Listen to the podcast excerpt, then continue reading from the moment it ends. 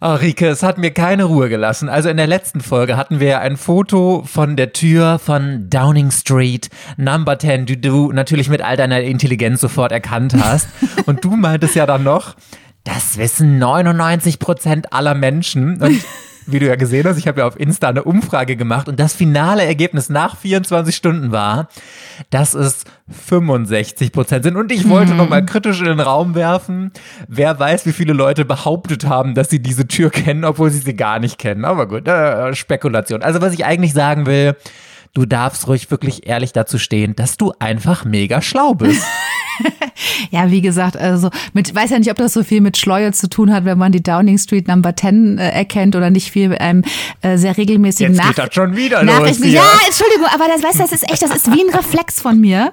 Ist wirklich, also ganz ehrlich, jetzt mal hier Full Disclosure, Seelenstriptease hier vor, vor, vor laufendem Mikrofon. Ähm, ich habe da echt, also ich habe da auch echt ein Problem mit, wenn du das jedes Mal sagst. Es ist wirklich ein Thema für mich, weil, also es ist, ich habe wirklich behaupte mal mein ganzes Leben total gelernt, dass man äh, oder ich als Frau, ich weiß es nicht, oder auf jeden Fall ist es, meine persönlichen Erfahrungen auch gewesen, wenn ich zu intellektuell rüberkomme, wenn ich zu sehr irgendwie erzähle, was ich alles weiß und äh, womit ich alles, äh, ja, irgendwie mit meiner von, von dir dann als Klugheit bezeichneten äh, analytischen Art rumprahle, dass Leute ähm, das nicht mögen.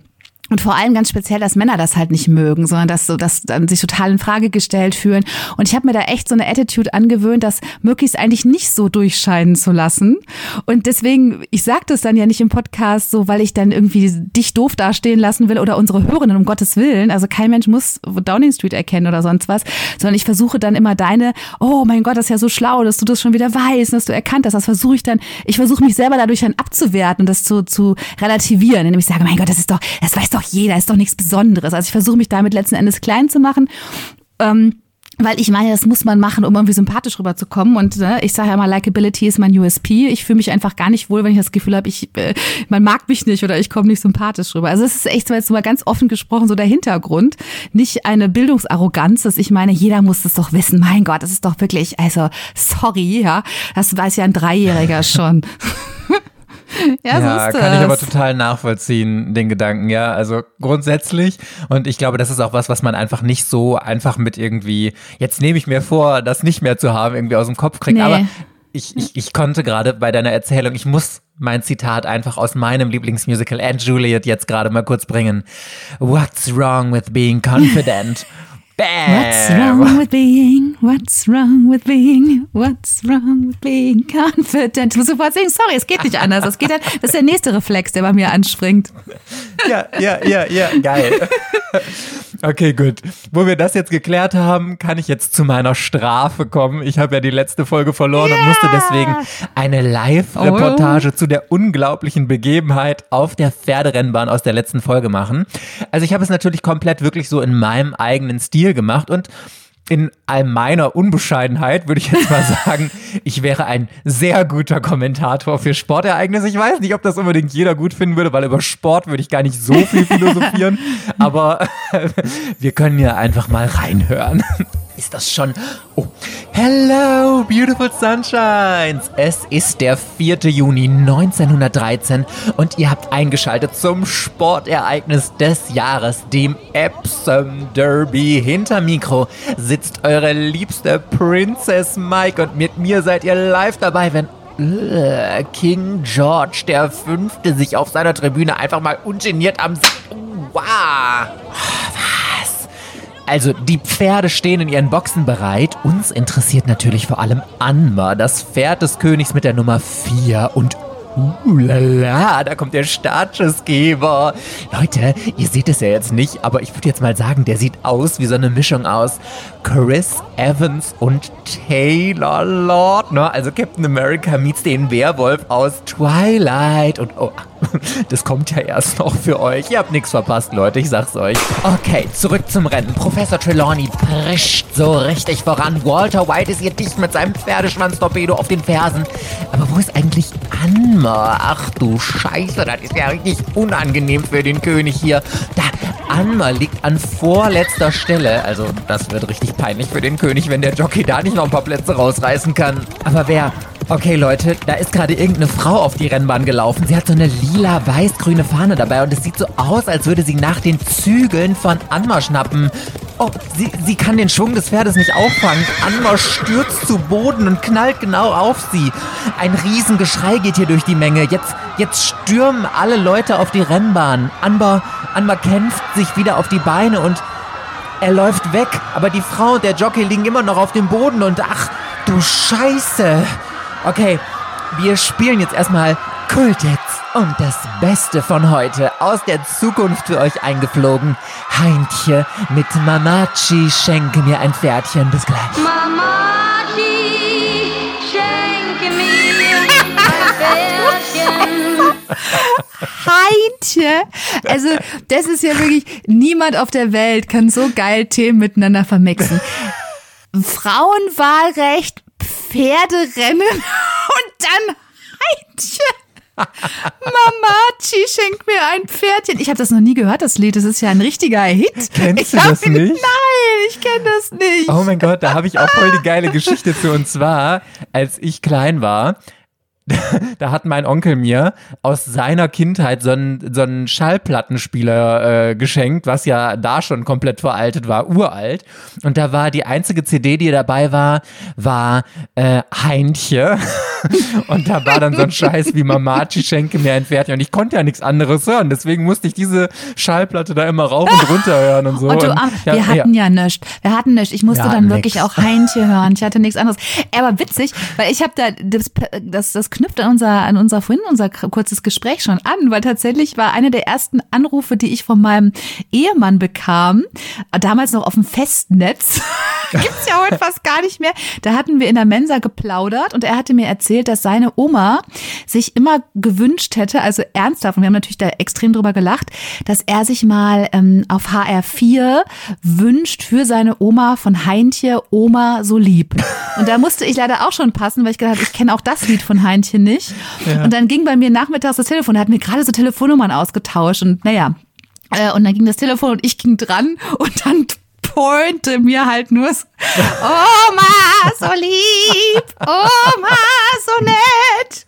Ach, wenn ich meine Oma nicht hätte. Oh Gott, gut, und ich musste so lachen, den man nicht mit Kopfhörern Kopfhörern doch alle Ehre machen. Aber da hatte ich eben auch schon eine Erscheinung mit Heidi und ich musste so lachen und gesagt, Tim, ja, wollte ich dir mal vorspielen. Hi. Oh, köstlich. Nee, schön. Ja. Da konnte ich Nee, ja hier mit einer schön gemacht. fantastischen Geschichte äh, glänzen. Und ich habe jetzt natürlich noch eine unglaubliche Geschichte für euch. Erwartet, unerwartet. Der Podcast mit mysteriösen, emotionalen und spannenden Geschichten, mit deren Ende du niemals gerechnet hättest. Mit der Queen of Ingeniosität, Rike, und der Princess of Drama, Mike. Hello, hello, hello, you beautiful sunshines. Connected über die Weiten des Internets. Zwischen München und Köln sind hier Rico und Mike für euch. Hallo, hallo. Ich stelle hier im Podcast eine wahre Geschichte vor und Rike hat die Aufgabe, das große, unerwartete Ende dieser Geschichte vorherzusehen. Rike, ich will heute mit dir über Angst sprechen. Oh. Was glaubst du, macht Menschen am meisten Angst? Oh, ich glaube, das kann man super. Ich glaube, der Tod. Ich glaube, den meisten Menschen macht der Tod am meisten Angst. Und warum?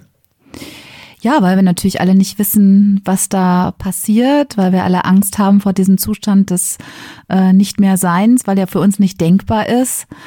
Und äh, ja, einfach alle Menschen um einen herum zu verlieren, das ist ja, ja, ich glaube, weil man sich nicht, weil man sich einfach nicht vorstellen kann. Das ist so wie die Unendlichkeit. Das ist einfach etwas, ein Zustand, den wir uns nicht vorstellen können. Und äh, ich glaube, das macht Angst. Und ich glaube, dass sehr viele andere Ängste nur Varianten davon sind letzten Endes von Todesangst. Also letzten Endes, wenn man sich dann den Kern anguckt, auch auf Angst vorm Tod zurückgehen. Ja. Ja, kann ich total verstehen. Ich habe ich hab so ein bisschen in eine andere Richtung gedacht. Ich habe gedacht, es ist so die Angst vor dem Unbekannten. Ich finde deine, deine, deine Verknüpfung mit dem Tod gut, weil das ist ja auch so ein bisschen beim Tod, dass man einfach nicht weiß, was erwartet uns jetzt nach dem Tod. Und ich glaube zum Beispiel so die anderen Ängste, also viele haben ja auch Angst vorm Dunkeln. Das ist ja auch so ein bisschen die Angst. Also die Dunkelheit an sich ist es ja nicht, die uns Angst macht, sondern es ist die Angst davor, dass wir eben nicht wissen, was uns in dieser Dunkelheit erwartet. Sowas, ne? Aber Ja, interessante genau. Verknüpfung mit dem Tod, weil im Endeffekt ist das, wovor ich Angst im Dunkeln habe, ja vor etwas, dass da etwas Unbekanntes ist, was mich umbringen könnte, ne? Ja, also das habe ich wirklich eigentlich gar keine Angst im Dunkeln.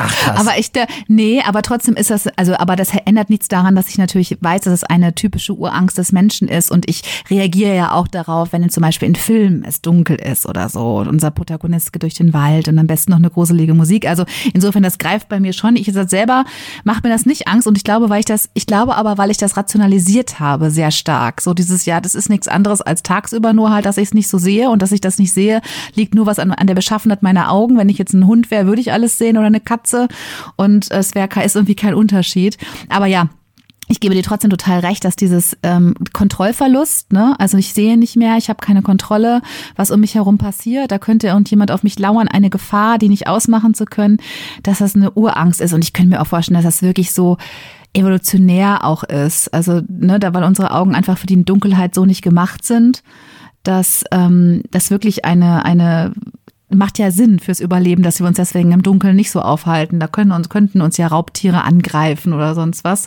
dass wir da Respekt vor haben, um unsere Art zu erhalten. Ich glaube wirklich so, das spielt auch eine Rolle. Total. Und ich finde immer, das, was am allermeisten gegen Angst hilft, ist oft Wissen. Also, Mhm. wenn ich Dinge über Sachen weiß, dann machen sie mir ja ganz oft Ja, viel weniger Angst. ja, Zum Beispiel, Absolut. Also ich glaube, in uns allen ist auch so eine Urangst vor Spinnen und Schlangen irgendwie, einfach weil wir das so evolutionär damit verbinden, dass das halt potenziell tödliche Tiere für uns sein können. Aber wenn ich zum Beispiel weiß, dass diese kleine Hausspinne, die ich zu Hause habe, jetzt nicht unbedingt für mich gefährlich ist, Nützt dann kann man seine nichts. Angst total abbauen, außer man hat es total in seiner ganzen, hat es, wie sagt man das, von der Gesellschaft so eingetrichtert bekommen, dass man als Frau zum Beispiel natürlich ganz große Angst vor Spinnen haben muss. Hast du Angst vor Spinnen? Ja, ne? Oh, ich habe riesige Angst vor Ja. Spinnen und ich würde das, ich würde das ganz weit von mir weisen, dass das eine gesellschaftliche Geschichte ist. Also das glaube ich wirklich nicht. Ich glaube, es ist eine gelernte Geschichte. Meine Mutter hat nämlich auch Ja. eine Spinnenphobie und ich glaube, dass dieses Wort Phobie da das Wichtige ist, weil natürlich ist mir das rational vollkommen klar, dass mir so eine kleine Spinne nichts anhaben kann. Ich finde die so ekelhaft. Also eine kleine Spinne übrigens nicht. Ich finde auch keine Weberknechte schlimm oder so, aber diese dicken mit den dicken Beinen, diese typischen Kellerspinnen halt und alles, was dicker und behaarter ist. Und das Schlimme ist ja, wenn die sich bewegen. Also das ist ja das Allerschlimmste, wenn die dann so krabbeln. Also das löst ganz tief was in mir raus. Ich habe übrigens von einer, tatsächlich von einer Psychotherapeutin gehört, dass das was mit Sexualität zu tun hat. Fand ich ich, möchte das. Wort Spinne nicht in einem Zusammenhang mit Sexualität hören, Das ist bitte. wirklich ja? wahr. Die hat gesagt, Oh. Spinnenphobie hat was mit, mit Sek ja, genau. Und ich habe auch gehört, also ich glaube wirklich, dass ich echt easy bin und gut mit meiner Sexualität auf jeder Ebene gut zurechtkomme und ein gutes Gefühl habe, wirklich. Und das kann nicht sein. Und sie sagt, doch, doch, doch, das ist so. Ja, okay, whatever. Dann Hä, haben alle, Leute, dann haben alle Leute. Nein, sie hat das auch nicht weiter erläutert. Sie hat irgendwie gesagt, so Spinnenphobien, dieses, denn? dieses fiesige, krabbelige, wenn man das als extrem unangenehm empfindet, dann hat das irgendwas, triggert das irgendwas Sexuelles in einem. Ich weiß nicht, was das bei mir sexuell triggert, also wirklich, also würde mir jetzt echt nichts einfangen. Und ich würde auch behaupten, dann haben irgendwie wahrscheinlich 80 Prozent der Frauen und ich glaube auch viele Männer, die es einfach nicht so zugeben mit den Spinnen, ein Thema damit, mit ihrer Voll. Sexualität. Und das glaube ich jetzt ehrlich gesagt dann doch auch gar nicht. Das Ja, glaube ja. ich jetzt wiederum ganz, ganz fest, dass ganz viele Menschen da ein großes Problem haben. Aber ich finde irgendwie, also selbst wenn ich mich da jetzt noch so versuche reinzuversetzen, ich kriege diesen Bogen von Spinnen zu Sexualität jetzt irgendwie gerade nicht so richtig. Aber Okay, wir werden das mal recherchieren. Wir, Ja. wir liefern das nach. Ich werde das mal recherchieren. Da finde ich sicherlich was im Netz zu, warum man diesen Bogen, warum, warum da äh, Psychotherapeuten einen Zusammenhang sehen. Sehr Ja. gerne. Ja, in meiner Geschichte heute geht's auch ganz viel um Angst. Und zwar einen kleinen Jungen, der eine ganze Stadt in Angst und Schrecken versetzt hat. Und zwar Oh. er hier, das ist Ryan White. Ja, okay, der, äh, Der Kriegst Ryan direkt sieht Angst, auch. wenn du den siehst, ne? Naja, also sieht schon ein bisschen gruselig aus. Also ich sehe ein, also ein typisches, ähm, wenn man da so aus, so sieht so ein bisschen aus, das Foto aus wie so einem Highschool-Jahrbuch. Im Hintergrund ist so ein Ja, ist es blau-weißer. tatsächlich auch. Ja, siehst du, genau so sieht's auch aus. Eine typische Fototapete. Und äh, der Junge hat kurze, so ein, äh, braune Haare, so ein Igelschnitt, einen schwarzen Pullover an, ein sehr schmales, ähm, recht ausgemergeltes Gesicht und äh, einen scharfen Blick. Hat so ein bisschen was Androgynes, finde ich auch. Also hättest du mir jetzt gesagt, dass es ein Mädchen ist, hätte mich das jetzt auch nicht überrascht. Ähm, ich schätze ihn mal so auf 15, 16 Jahre. Hm, ja. Ja, das Genau. ist tatsächlich aus seiner Abschlussklasse, das Foto, das du Okay, hier also ein siehst. ja. 16, 16, 17 dann eher wahrscheinlich. Mhm. Okay. Also ja. Ryan kommt aus Amerika und zwar aus Kokomo. Das ist eine kleine Stadt in Indiana. Und da Mhm. lebten damals, als er gelebt hat, so 45.000 Menschen. Und Ryan ist 1971 geboren, also vor 52 Jahren. Mhm. Yes, und ich erzähle dir gleich noch ein bisschen mehr über Ryan und wie er genau in Kokomo eben Angst und Schrecken verbreitet hat. Aber vorher verrate ich dir natürlich noch gerne die Frage, die du mir heute beantworten sollst. Ja. Und sie lautet, wie veränderte der Teenager Ryan White das Leben von Elton John, wofür ihm der Popstar bis heute unendlich dankbar ist? Das war mal ein What? Bogen von mir, oder? Wie geil ist das denn? Das, jetzt bin ich total gespannt. Das ist ja richtig interessant. Okay. Ein Bogen zu, Absolut. zu, zu, äh, ah, zu Elton John. Ich habe jetzt versucht, sofort mich an den Film zu erinnern. Äh, hier Rocketman. Ja, aber und? da kann ich mich nicht erinnern, dass der davor kam. Ah, weiß ich, aber das kann ich auch vergessen haben. Ja, Naja, Habe ich okay. leider nicht gesehen, sonst könnte ich sagen, ob er drin vorkam. Aber ich würde mal schätzen, äh, er kam wahrscheinlich nicht vor. Okay. Aber gut, bevor ich dir jetzt ein bisschen erzähle, aber würde mich total interessieren, du hast ja jetzt zumindest schon ein Foto von ihm gesehen.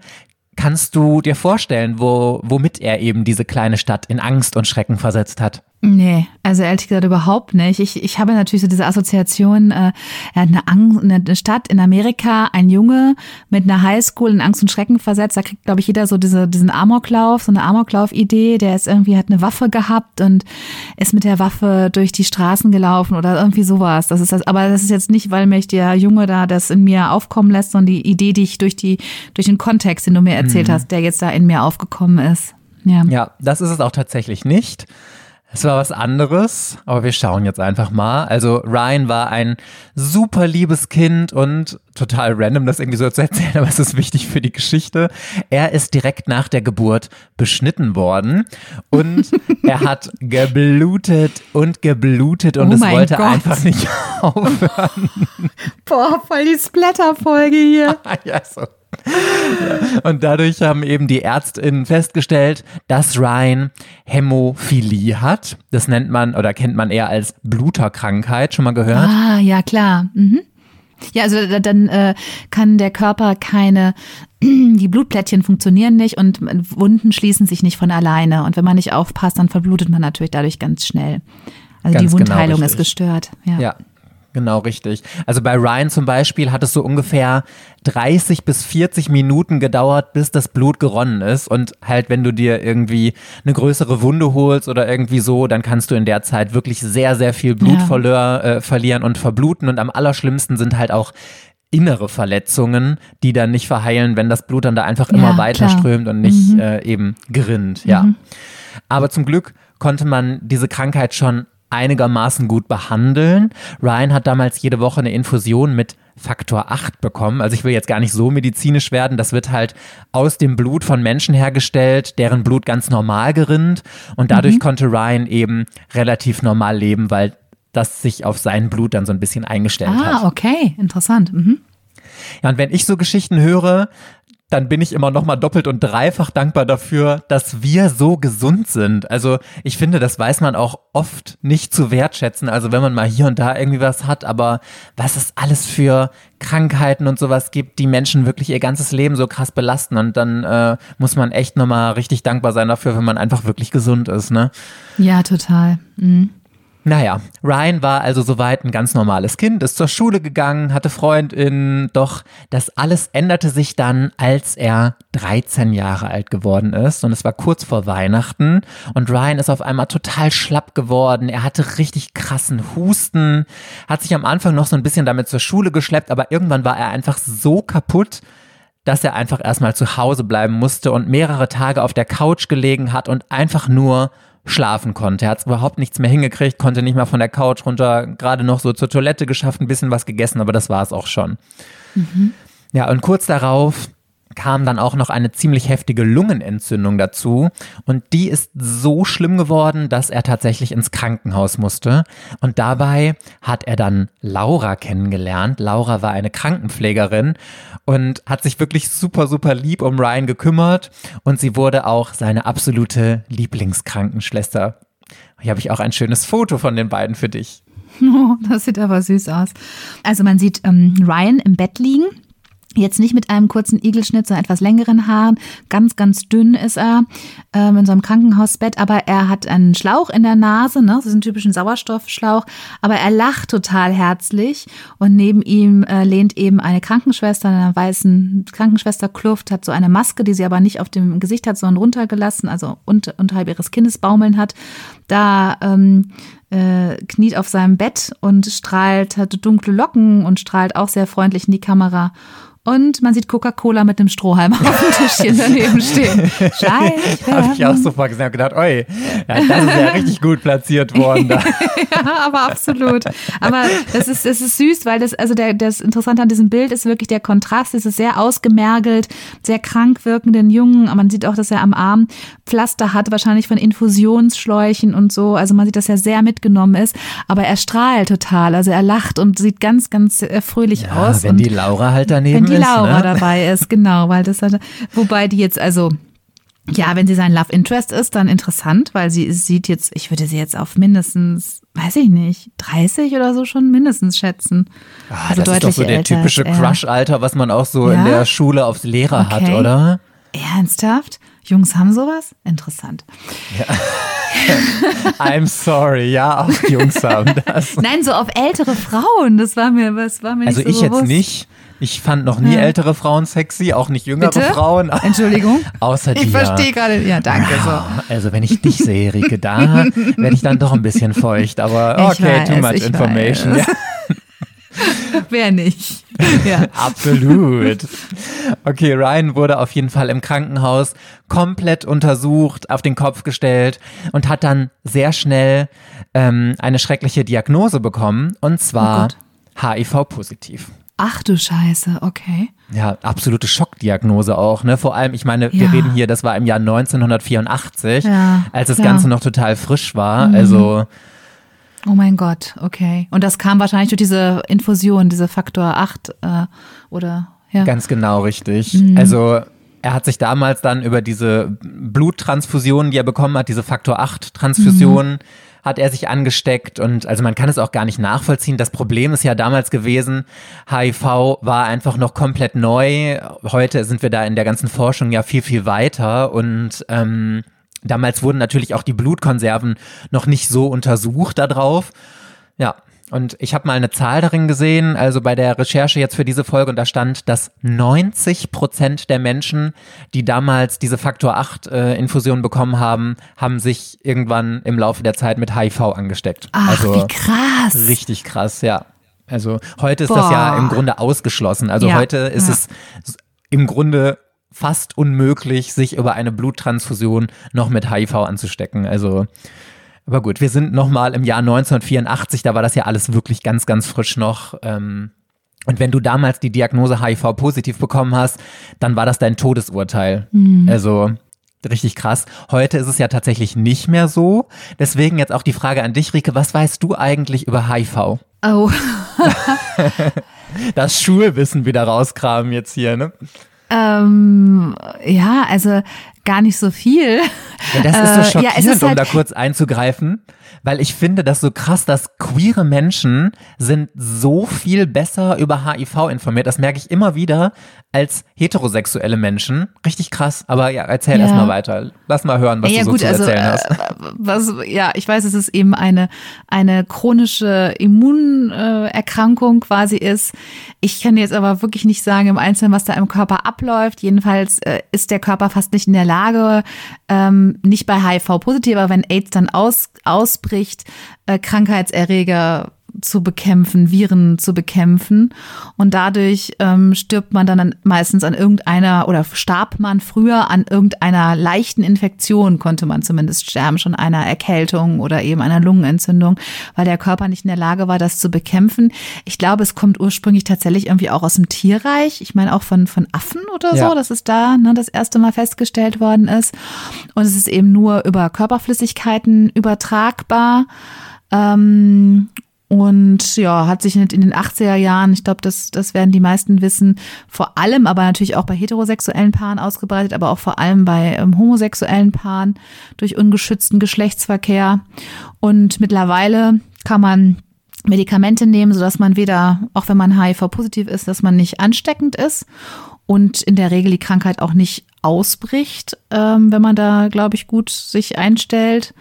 Ja. Äh, jo. Ja, ich doch richtig gut informiert. Also da bin ich jetzt doch positiv überrascht von.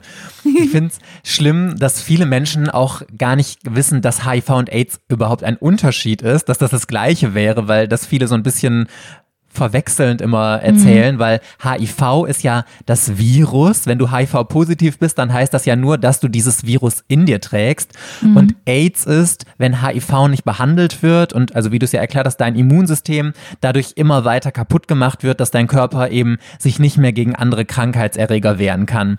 Aber Heutzutage gibt es halt sehr gute Medikamente gegen HIV. Damit hast du in der Regel eine komplett normale Lebenserwartung, wie jeder andere Mensch auch. Und was du ja auch ähm, ganz äh, gerade erklärt hast, was ganz wichtig zu wissen ist, durch Corona ist das tatsächlich noch ein bisschen besser, dieses Verständnis gekommen.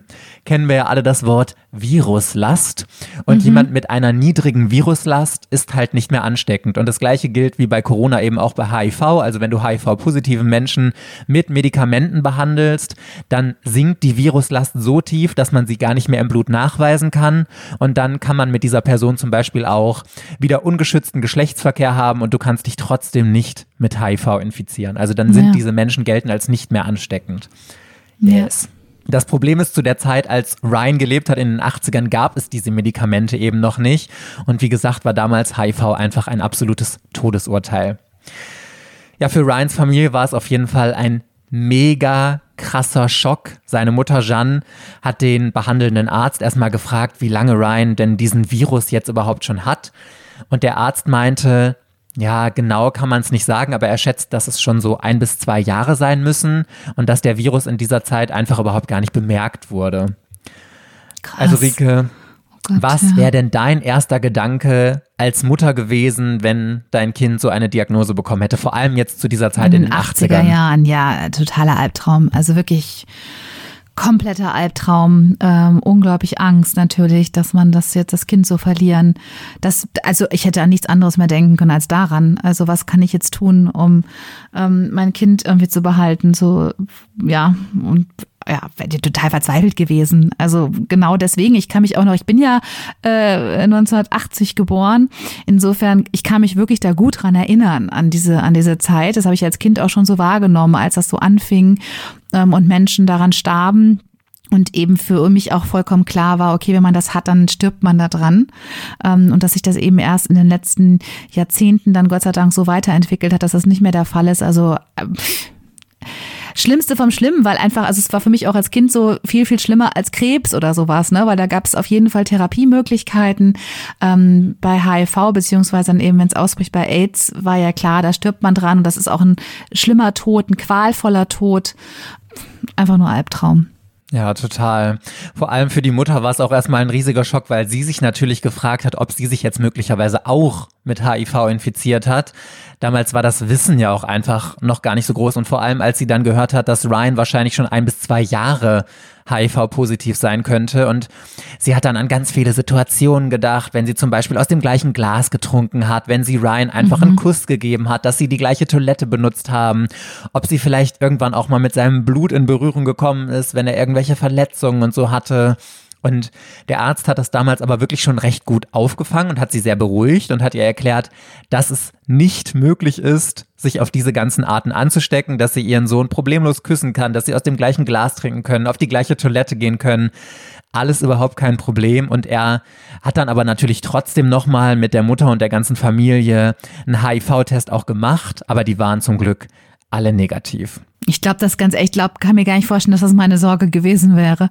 Vielleicht weiß ich nicht. Ja, vielleicht unterschätze ich das auch, weil ich mir denke, es wäre mir wahrscheinlich, ich weiß nicht, wenn ich denken würde, mein Kind ist im Tod geweiht, also mein Leben glaube ich, interessiert mich dann nicht mehr so besonders. Also das, vielleicht, wenn ich, wenn bei Geschwisterkinder dabei gewesen wäre, sie eine Sorge gehabt hätten, ich hoffe, dass die sich nicht auch angesteckt haben, aber ob ich mich jetzt infiziert hätte, wäre mir in diesem Fall, glaube ich, herzlich egal gewesen. Aber vielleicht Echt? lehne ich mich aus dem Fenster. Ja, ich glaube schon.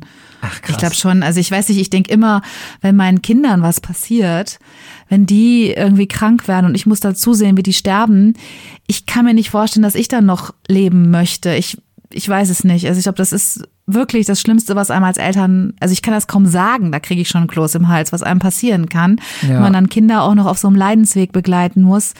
Also vielleicht schafft man es, aber es wäre sicherlich erstmal zumindest nicht meine Sorge. Ich denke, ja, komm, ist jetzt eh egal. Ja, und genau diese schreckliche Nachricht, die du vermutet hast, hat die Mutter dann ja auch bekommen, weil der Arzt hat ihr gesagt, dass er schätzt, dass Ryan nur noch ungefähr sechs Monate zu leben hat. Oh mein Gott, wie furchtbar. Ja, und ich glaube, das reißt dir auch wirklich so komplett den Boden unter den Füßen weg. Also sowohl als Kind, wenn du so eine Diagnose bekommst, ich weiß gar nicht, ob man das, also klar, der ist 13, der versteht das wahrscheinlich, aber ob man das Ausmaß ist, aber auch für die Familie und so, das muss so schrecklich gewesen sein, ne? Furchtbar, ja. Yes, und mit dieser schrecklichen Diagnose endet jetzt auch schon der erste Abschnitt meiner Geschichte und du darfst mir jetzt eine Frage stellen, die ich nur mit Ja oder Nein beantworten darf. Ich bin jetzt ganz, äh, ganz, ganz down, äh, weil ich das so furchtbar finde. Kannst du überhaupt noch mal kurz die, die Ausgangsfrage einmal für mich wiederholen? Ja, gerne. Sie lautet, wie veränderte der Teenager Ryan White das Leben von Elton John, wofür ihm der Popstar bis heute unendlich dankbar ist? Okay, ja. Ähm, also ich habe natürlich jetzt sofort so Assoziationen. Elton John war auch homosexuell hundertprozentig hat er viele enge Freunde in den 80er Jahren an AIDS verloren. Also, dass da irgendwie eine thematische Verbindung sein könnte, ähm, kann ich mir vorstellen. Elton John selbst ist aber nicht HIV-positiv, soweit ich weiß, nicht. Ähm, also, was kann dieser Junge, dieser arme HIV-positive Junge getan haben, wofür Elton John ihm für immer dankbar ist? Ich habe jetzt sofort gedacht, er hat ihm die Angst vor, vor AIDS genommen oder vor HIV genommen durch irgendetwas. Also dann frage ich erstmal einmal so. Erstmal versuche ich das mal einzuengen. Mhm. Ähm, hat das, was der, was Ryan für Elton John quasi in Anführungsstrichen getan hat, etwas mit seiner HIV-Infektion unmittelbar zu tun? Puh,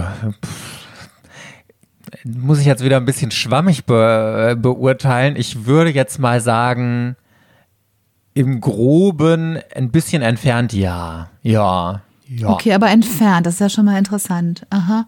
Mhm. Aha, okay. Aha, okay. Mhm. Gut, bevor ich dir weiter erzähle, habe ich natürlich noch mal eine tolle neue Bewertung, die wir bekommen haben, Rike, und zwar Oh ja, da freue ich mich immer am meisten. Lissys Lovely Life hat uns fünf Sterne auf Apple Podcast gegeben und geschrieben, heute im Geschichtsunterricht hat uns unsere Lehrerin gefragt, was wir über das Mittelalter wissen. Dank euch hatte ich Millionen Einfälle. Love you guys. Oh, PS. Oh, wie lieb. Nicht mit Kopfhörern hören. das, das haben wir heute schon wieder unter Beweis Preis gestellt. Voll. Heintje. Und ich finde diese ganzen lieben Bewertungen, aber auch Kommentare unter unseren Postings oder auch wir bekommen super viele persönliche Nachrichten. Das ist mhm. so lieb. Es ja. ist so motivierend für uns, wirklich. Vielen, vielen, vielen Dank dafür. Und nochmal der Appell, es ist für Podcasts wirklich unfassbar wichtig, um gesehen zu werden, dass sie Abos und Bewertungen bekommen. Deswegen, wenn ihr erwartet, unerwartet mögt und es nicht sowieso schon längst gemacht habt, dann drückt super gerne auf Abonnieren und bewertet uns mit fünf Sternen, gerade wenn ihr neu dazu gekommen seid. Das ist eine riesige Unterstützung. Vielen, vielen Dank dafür. Okay, good. Zurück in die 80er, Rike. Also Ryan hat mit gerade mal 13 Jahren seine HIV-Diagnose bekommen und war jetzt erstmal im Krankenhaus. Er war an ganz viele Schläuche angeschlossen, hast du ja eben auch schon so ein bisschen auf dem Foto gesehen, wurde mit Sauerstoff beatmet, weil seine Lungen so schwach waren und weil es jetzt auch noch gerade kurz vor Weihnachten war, hat es seine Mutter einfach nicht übers Herz gebracht, Ryan zu erzählen, was er eben für eine Krankheit hat. Also er wusste Ah, das erstmal mhm. überhaupt gar nicht, Mhm, bis mhm. nach Weihnachten. Kannst du das Kann nachvollziehen, dass die. Mutter ihm Ja. das nicht? Ja. Ja, Ja. finde ich, kann ich total nachvollziehen.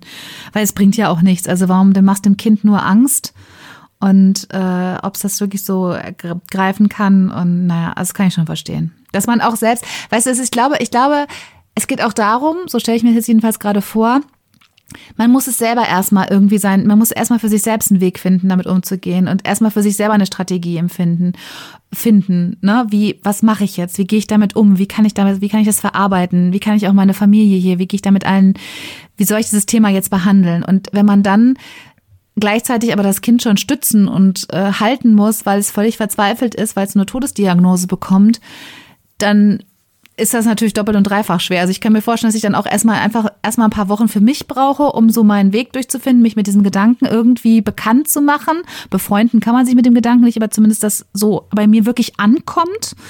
Und dann habe ich die Kraft und die Stärke, da mit meinen Kindern drüber zu sprechen oder mit meinem Kind und da irgendwie da zu sein und äh, stark zu sein. Ja, so stelle ich mir das vor. Kann ich total nachvollziehen, auf jeden Fall. Ja, aber nach Weihnachten hat sie es ihm dann endlich verraten. Und was glaubst du, waren so seine ersten Gedanken, als er das gehört hat? Ja, ich, ich denke mal totale Panik, also Verzweiflung, Weinen, Angst, ne? Also einfach furchtbare Angst, was jetzt mit ihm passiert. Vielleicht Ideen, was er alles hätte erleben wollen in seinem Leben noch und äh, jetzt nicht mehr erleben kann und ja. Es ist immer so interessant, dass ich glaube, die Ängste von Kindern dann doch wirklich ganz anders sind als das, was wir als Erwachsene irgendwie rein interpretieren. Weil Ryan hatte als erstes ganz große Angst, ob seine Krankenpflegerin Laura das auch schon weiß, weil er hatte ja so einen Oh. leichten Crush auf sie und er hatte super Ja. Angst, dass sie ihn jetzt ekelhaft oder abstoßend Ah, findet und okay. ihn vielleicht nicht Mhm. mehr anfassen möchte oder nichts mehr mit ihm zu tun haben möchte. Und seine zweite Angst war, dass er tatsächlich nie wieder dieses Krankenhaus verlassen darf, bis er tot ist. Also klar hatte er wahrscheinlich Angst vorm Tod, aber erstmal nur in weiteren Schritten hinten. Total spannend, Mm, also okay, das, diese ja, Unterschiede ja. zu sehen, ne? Ja, ja. Ein bisschen mehr im Hier und Jetzt letzten Endes noch, ne? So, ich möchte Ja. aber doch jetzt raus aus dem Krankenhaus. Ich möchte doch jetzt in Kontakt mit Laura sein und das geht dann nicht. Und ja, mh, kann ich mir mal vorstellen. Ja, aber zum Glück war beides total unbegründet. Als Laura das nächste Mal äh, dann zu Ryan ins Zimmer gegangen ist, hat er sie gefragt, ob sie denn überhaupt gar keine Angst hat, irgendwie sich bei ihm anzustecken. Und sie hat ihm total schön erklärt, dass sie da ja überhaupt gar keine Angst haben muss, solange sie, wenn sie ihm zum Beispiel Infusionen geben muss, Handschuhe trägt, ähm, weil sie sich ja, dann eben keine Sorgen machen muss und darüber war er super erleichtert tatsächlich. Und auch seine zweite Sorge war total unbegründet, denn Ryan ging es bald endlich wieder besser und er durfte tatsächlich das Krankenhaus wieder verlassen und zurück nach Hause gehen. Ach, Gott sei Dank. Ja, und das hat dann so ein paar Monate noch gedauert, bis er sich wirklich wieder richtig erholen äh, sollte. Und dann wollte er auch endlich wieder zurück in die Schule gehen. Dazu kam es dann aber erstmal nicht, denn dass Ryan HIV-positiv ist, hat sich in dieser kleinen Stadt natürlich rasend schnell verbreitet. Und als Jan, also die Mutter von Ryan, äh, dann einen Antrag gestellt hat, dass Ryan wieder in die Schule gehen soll, sind ganz viele Lehrkräfte der Schule und auch ganz viele Eltern total auf die Barrikaden gegangen und haben richtig Druck gemacht bei der Schulleitung, dass Ryan auf gar keinen Fall mehr in die Schule kommen darf, weil sie eben alle Angst hatten, dass ihre Kinder oder eben auch die Lehrkräfte selbst sich bei ihm mit HIV infizieren. Kannst du diese Reaktion nachvollziehen? Ja, also ich meine, also ich würde jetzt immer sofort sagen, nein, kann ich nicht. Aber das ist vielleicht auch ähm, überheblich, weil wir jetzt natürlich von einem anderen Stand aus sprechen und viel mehr wissen, ähm, dass man sich so schnell eben nicht ansteckt. Und Ja, klar, irgendwie schon. Also irgendwie, wenn man das Wissen noch nicht hatte und man wusste ja auch insgesamt wirklich noch nicht so viel über die Krankheit, dass Eltern dann Sorgen haben. Ich sage mal so, ich habe sofort, die, ich, ich kann dir ziemlich genau sagen, was welche Form von Eltern das sind. Ich glaube, ich kann dann doch relativ klar sagen, dass ich nicht dazu gehört hätte. Aber weil ne, es gibt so bestimmte Typen Eltern, die äh, da so dermaßen um ihre Kinder kreisen auf eine Art und Weise und ständig überall Gefahren wittern, denen man den Kindern aus dem Weg räumen muss und Angst haben und deren ganze Beziehung zu ihren Kindern eigentlich von Angst geprägt ist, dass denen was passiert und äh, ähm, ja, und die werden wahrscheinlich ziemlich durchgedreht sein. Können die ja auch nichts für, ne? Aber ähm, ja. Das knüpft wieder an das Thema, was ich am Anfang hatte mit der Angst an, weil Angst mhm. ja auch oft aus diesem Unwissen entsteht. Und ich frage mich in so mhm. Situationen oft, ob die Eltern, also klar, die wurden ja darüber aufgeklärt, dass sie sich im Alltag keine Sorgen machen müssen, aber also irgendwie ist es vielleicht trotzdem dass man diese, diesen Restfunken Angst einfach nicht rausbekommt, weil HIV gerade damals in dieser Zeit halt super negativ behaftet war. Und ähm, ja, dass man die Fakten dann einfach nicht so richtig wahrhaben will, dass man sich jetzt im Alltag da keine Sorgen machen muss, ne? Ja, ja. Aber, also ich kann es auch total, also bis zu einem gewissen Punkt nachvollziehen, dass man erstmal Angst hat, weil die Leute vielleicht damals gerade noch nicht so informiert waren. Aber ich finde, gerade es ist ja auch eine Pflicht, sich zu informieren, gerade wenn man eben mit so einem Fall konfrontiert wird und wenn dir dann wirklich alle Mediziner sagen, dass sich niemand in dieser Schule Sorgen machen muss, weil das Virus einfach im Alltag nicht übertragen wird, ja, dann finde ich, ähm, müssen die Leute da einfach auch mal dran glauben, weil, ja, hm, schwierig. Ja. Total, also hast du natürlich vollkommen recht und vor allem muss dann auch, denke ich immer, die Leute müssen doch auch ein Herz haben, ja, und, und einfach erkennen, dass das ganz, ganz furchtbar ist, wenn man jetzt so ein Kind so ausgrenzt und stigmatisiert und jetzt äh, das Gefühl gibt, wir wollen dich nicht und wir wollen nicht, dass meine, dass unsere Kinder mit dir Kontakt haben, wie schrecklich das sein muss. Ne? Also ich denke dann ja immer, der alte Appell an, auch an meine Kinder, immer, immer, immer, stell dir vor, es wäre umgekehrt, ja. Wie würdest du dich als Mutter fühlen, wenn dein Kind jetzt nicht mehr in die Schule gehen dürfte oder ausgegrenzt würde oder alle mit dem Finger auf ihn zeigen oder sonst was? Wie furchtbar für ein Kind, was sowieso schon durch diese Erkrankungen ähm, oder über diesen positiven Positivbefund, ist ja noch keine Erkrankung gewesen, aber in einer so schrecklichen Lage ist, da muss man einfach, finde ich, wirklich sich erwachsen verhalten, rational drauf gucken und dann ähm, da sich seinen Ängsten stellen und sagen, okay, die Angst ist unbegründet und ich lasse jetzt nicht zu, dass ich mich von so einer irrationalen Angst leiten lasse. Ähm, das ist einfach falsch. Ja, es ist auch moralisch falsch, sich so zu verhalten. Und da gehe ich jetzt, stelle ich mich jetzt meiner Angst und werde merken, es passiert nichts und dann legt sich das Ganze auch. Das Problem ist, dass Leute halt meistens im ersten Schritt nur an sich selbst denken ja. und ihnen oft die Gefühle von anderen Menschen und sowas egal sind und bloß, dass es mir, meinem Kind und sowas gut geht und die Gefühle des anderen Kindes sind dann erstmal oft ja leider scheißegal. Und ich glaube, das Problem war damals auch noch so ein bisschen, dass sehr viele Falschinformationen und Gerüchte über HIV im Umlauf waren. Mhm. Ähm, ja, und das hat wahrscheinlich dann auch nochmal so ein bisschen gut damit reingespielt. Ja. Yes, also deswegen gab es auf jeden Fall eine Petition an der Schule, die fast. Ach, wie krass. Ja, ja, richtig krass. Und die oh Hälfte aller Eltern an der Schule hat diese Petition unterschrieben, dass sie eben nicht wollen, dass Ryan wieder an die Schule zurückkommt. Und 50 LehrerInnen haben das auch noch unterschrieben. Und unter diesem ganzen Druck hat dann eben die Schulleitung nachgegeben und hat Ryan verboten, in die Schule zu gehen. Sag mal, nee, sorry, aber nee, mein Verständnis ist gerade komplett weg.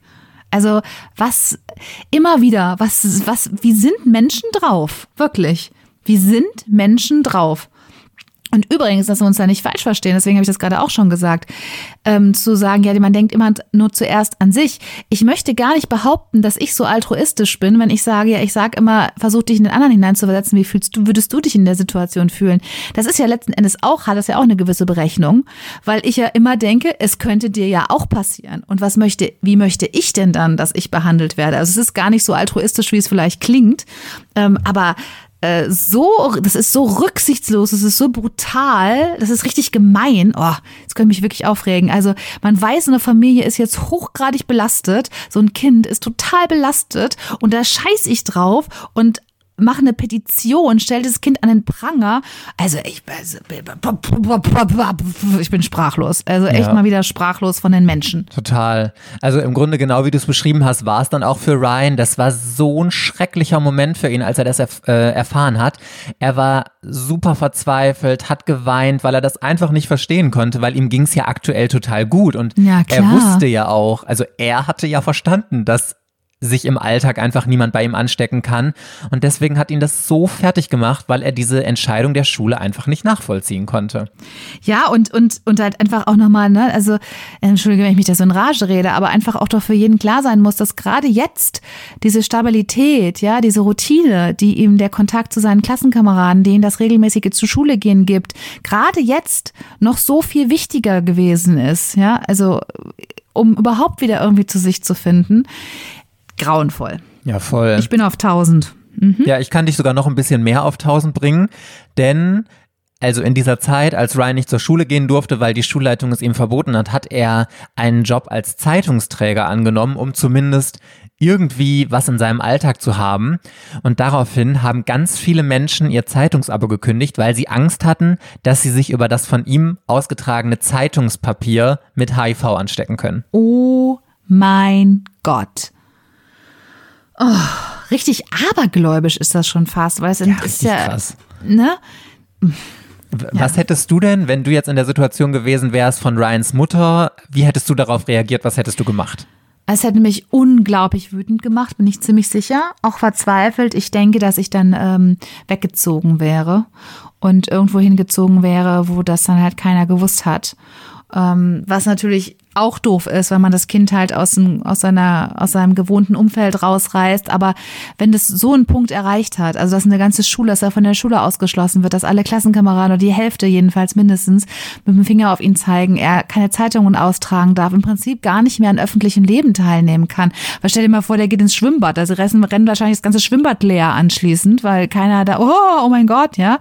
Ähm, da, dann, ich glaube, ich hätte meinem Kind das einfach ersparen wollen, diese Stigmatisierung äh, weiter mitzuerleben und hätte meine Sachen gepackt und wäre irgendwo hingezogen, wo uns keiner gekannt hätte. Und da hätten wir dann von vorne angefangen. Okay, aber das heißt, du hättest das dann verschwiegen in der neuen Stadt und hättest versucht, das geheim zu halten. Äh, Aus er der. Erfahrung, klar, aus der Erfahrung heraus natürlich. Also ich meine, dass das doof ist und dass es immer wichtig ist, auch Kindern zu signalisieren in solchen Situationen, wir stehen dazu, es ist nichts Schlimmes, ne? Und es gibt nichts, wofür wir uns hier schämen müssen. Ja, aber ich glaube, ich hätte es zumindest sehr zurückhaltend, wäre ich dann mit der Information nach, nach so einer traumatischen Erfahrung, wäre ich damit sehr zurückhaltend umgegangen. Ja. Ja, kann ich total verstehen. Ryans Mutter ist erstmal einen anderen Weg gegangen. Sie wollte nämlich für ihren Sohn kämpfen und hat sich deswegen an mehrere Anwälte gewendet. Das Problem war nur, dass die Familie halt eh schon nicht so viel Geld hatte und die Behandlung von HIV war halt unfassbar teuer, weil die USA ja auch nicht dieses Gesundheitssystem haben wie wir. Vor allem nicht in dieser Zeit mussten halt alle Medikamente und Behandlungen von den Leuten selbst bezahlt werden. Und HIV-Medikamente sind halt unfassbar teuer. Bei uns würde das ja halt, wie gesagt, die Krankenkasse übernehmen, aber ja, Amerika hat sowas ja leider nicht so wie wir, dieses System. Ja. Und deswegen konnte sich die Familie halt auch nicht so richtig einen Anwalt leisten, aber sie haben tatsächlich einen gefunden, der den Fall trotzdem übernommen hat, weil ihm das einfach so eine Herzensangelegenheit war und er da unterstützen wollte. Und so ist der Fall von Ryan vor Gericht gegangen und Ryans Anwalt hat argumentiert, dass Ryan ja einfach keine Gefahr für die Schule ist und er ein Recht darauf hat, solange er eben noch lebt, zur Schule zu gehen. Und die Gegenseite, also die Schule wiederum, hat gesagt, dass es Gesetz ist, dass Eltern Kinder mit ansteckenden Krankheiten zu Hause lassen.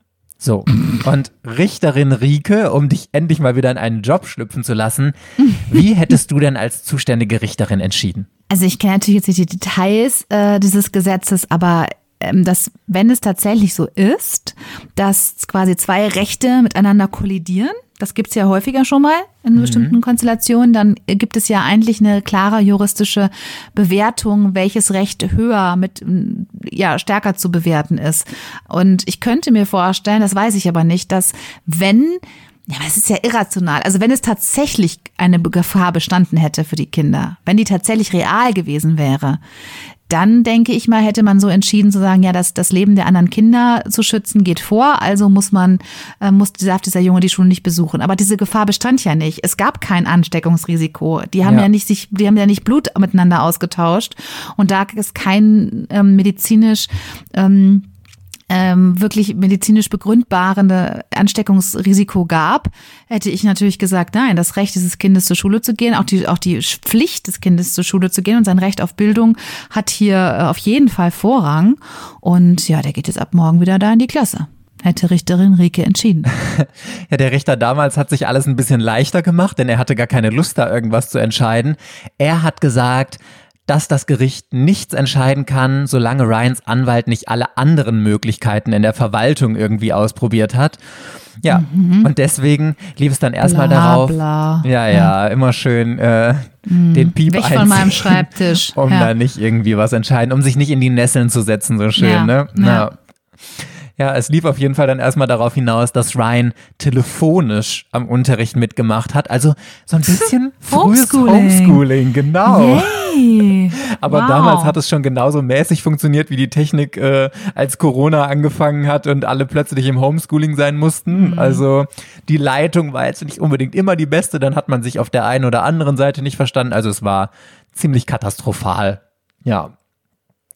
Aber dafür ist die Presse dann natürlich auf den Fall von Ryan aufmerksam geworden und es gab immer mehr Berichte über ihn, zuerst in so lokalen Zeitungen, dann im Radio und später ging es sogar bis ins Fernsehen. Und er hat super viele Reporter bei sich zu Hause gehabt. Er hatte ja auch Zeit, er musste ja nicht in die Schule, ne?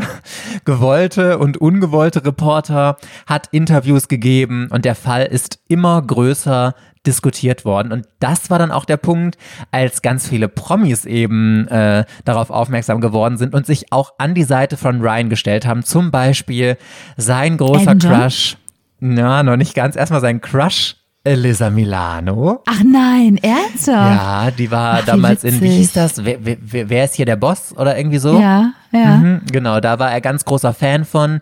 Da hat Elisa Milano mitgespielt und er war total in sie verliebt und hat sie dann eben mal an einem Filmset kennengelernt und sie hat ihn dann auch ganz normal umarmt äh, und so und hat ihn super nett begrüßt und bliblablö, nett mit ihm gequatscht und so. Dann Michael Jackson war auch ein ganz, ganz großer Unterstützer Wow, von Ryan. okay. Mhm. Charlie Sheen, der ja inzwischen selbst HIV-positiv ist, wie wir heutzutage wissen. Und Ach ja, eben auch. mal, wusste ich gar nicht. Nee. Echt nicht? Nee. Ach krass, ja, Charlie Sheen ist HIV-positiv. Mhm. Und eben auch Elton John.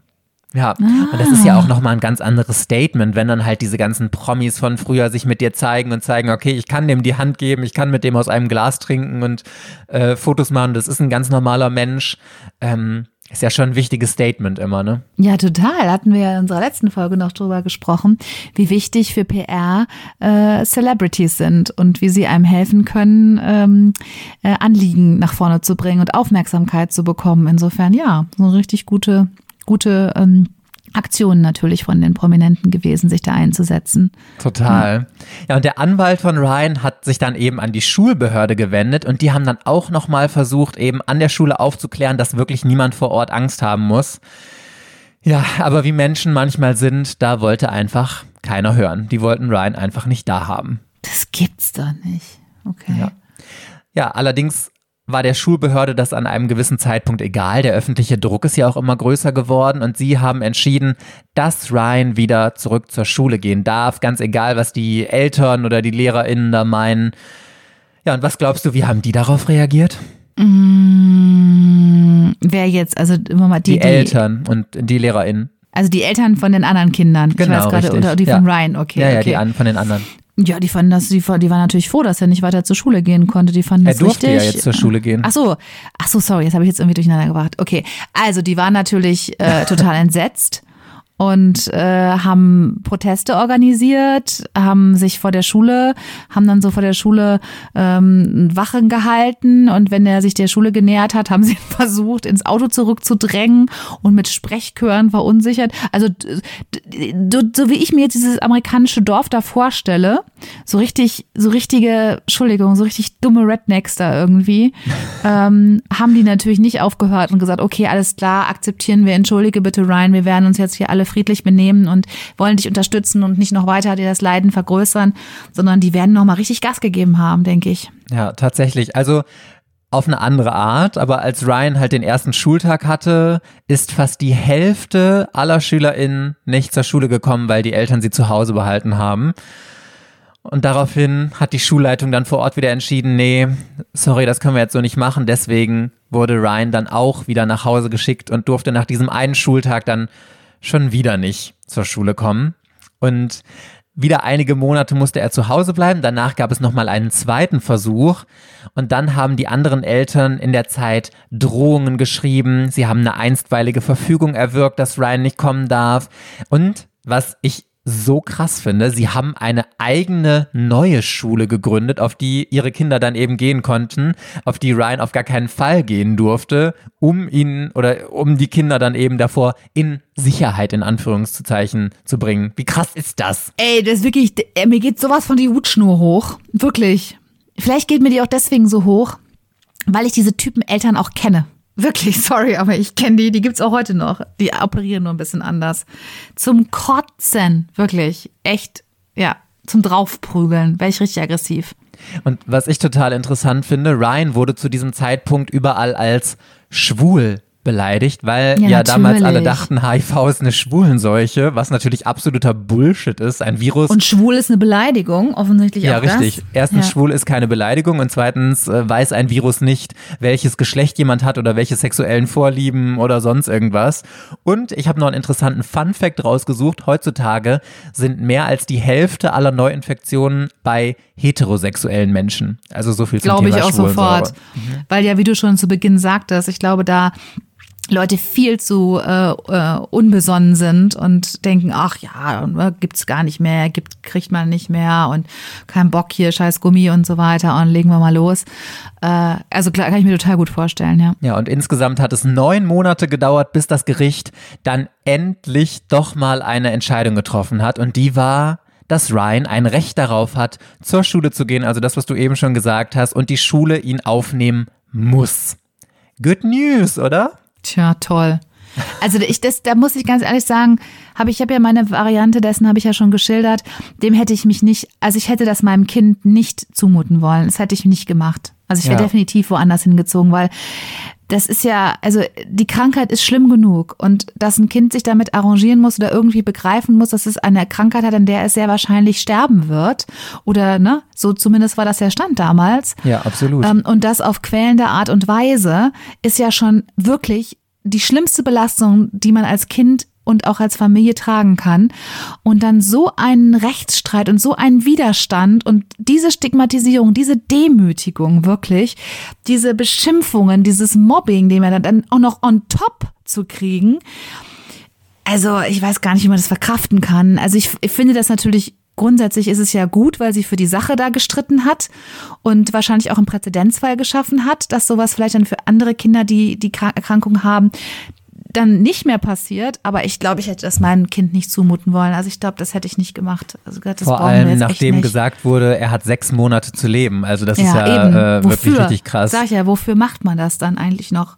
Ja, ja. aber das ist ja jetzt auch schon fast ein Jahr, nachdem mhm, er Stimmt. diese äh, ja. sechs Monats Diagnose bekommen hat und noch lebt er immer.